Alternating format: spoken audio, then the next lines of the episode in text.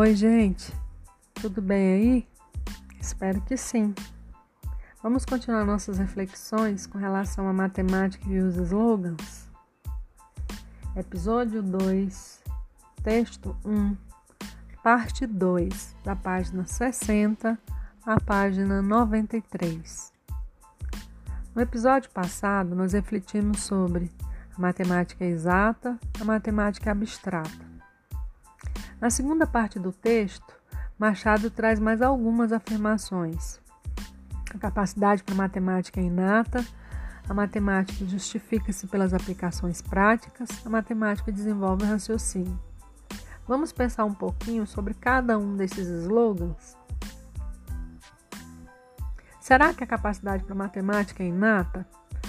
Se a gente acreditasse nisso, quais seriam as consequências para o ensino da matemática? Machado afirma que há uma confusão generalizada entre ter habilidade e ter dom. Ele diferencia também a capacidade do interesse. E aí, infelizmente, a matemática não tem sido a disciplina que mais desperta interesse nos alunos. Por que será? Essa afirmativa de que há indivíduos que nasceram com maior capacidade para matemática é tão fortemente aceita que encontramos pensadores importantes que desenvolveram trabalhos profundos e complexos e que se julgavam incapazes para matemática. É o caso de Freud, de Einstein. Machado ressalta também que há misturas entre características inatas, universais e as características particulares dos indivíduos. Com relação ao inato e ao construído, Machado ressalta que, para ele, construído e adquirido têm o mesmo sentido. Ao falar de Chomsky e Piaget, destaca que nenhum dos dois fez uma defesa categórica no sentido de afirmar que tudo seria inato ou que tudo seria construído. Ao se voltar especificamente para o caso da matemática, Machado faz a gente pensar sobre o fraco desempenho dos alunos nessa disciplina. Se os mecanismos que o ser humano utiliza para aprender são exatamente os mesmos, por que, que há maior aprendizagem no português do que na matemática? Vamos pensar agora na segunda afirmativa. A matemática justifica-se pelas aplicações práticas. É claro que a matemática encontra aplicações em diferentes áreas do conhecimento, ainda que o homem comum não tenha consciência disso porque a matemática por ele utilizada não chega a esse nível mais profundo. Mas é preciso ter cuidado.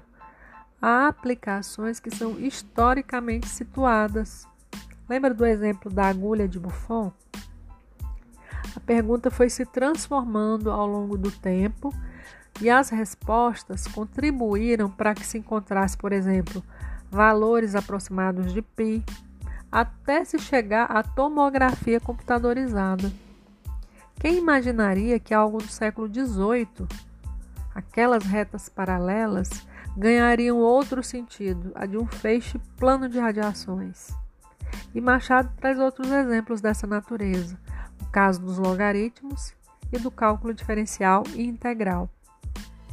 Em síntese, afirma ele, Seria muito ingênuo acreditar que se possa ensinar matemática usando como justificativo o fato dela ter aplicações práticas.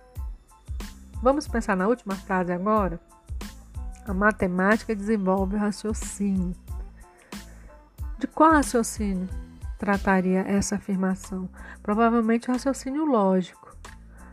Mas todo pensamento lógico está associado ao pensamento matemático? Ou ainda, para raciocinar, nós nos utilizamos necessariamente de um pensamento matemático? Machado afirma que é um ato de fé acreditar que a aula de matemática desenvolveria o raciocínio. Por que será, hein? Mas vamos abrir um parênteses aqui. Logo de cara, Machado ressalta que não está negando que a matemática contribua para o desenvolvimento do raciocínio.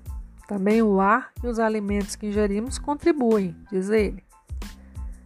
O que ele questiona é o superdimensionamento do papel da matemática ou a sua exclusividade com relação a isso. o aprendizado de qualquer conteúdo apresenta situações que favorecem o pensamento lógico. Tanto aprender matemática quanto aprender a língua materna contribuem para o desenvolvimento do raciocínio. Aprender a língua materna influencia a organização do pensamento e Machado destaca algo muito importante. A fonte primária para o desenvolvimento do raciocínio é a língua materna, que influenciará o desenvolvimento da matemática. Não é fantástico? Para nos convencer disso, Machado apresenta uma breve história sobre a origem da lógica aristotélica e também da lógica simbólica. Para reforçar o argumento de que a língua materna é a fonte primária para a lógica e não a matemática, Machado aponta algumas diferenças entre o pensamento oriental e o pensamento ocidental. Essas diferenças impactariam a forma de pensar? O que, que você acha? Finalizando esse capítulo, Machado diz que a matemática e a língua materna constituem sistemas de representação.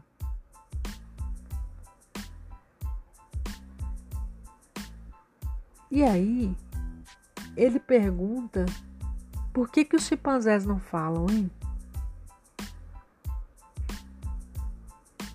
Mais adiante, ele diz: a matemática é tão fortemente tida como uma linguagem universal que ela costuma ser uma candidata forte para a comunicação interplanetária. Se ela é tão global, tão universal e conveniente para uma comunicação a esse nível, por que a grande maioria das pessoas ainda consideram a matemática algo tão difícil? Encerrando esse episódio, eu gostaria que você lembrasse que não se ensina a língua materna só para comunicação, assim como não se ensina matemática só para se calcular. Saber por que ensinamos tanto português quanto matemática é a pergunta fundamental. Bons estudos, boas leituras e até o próximo episódio.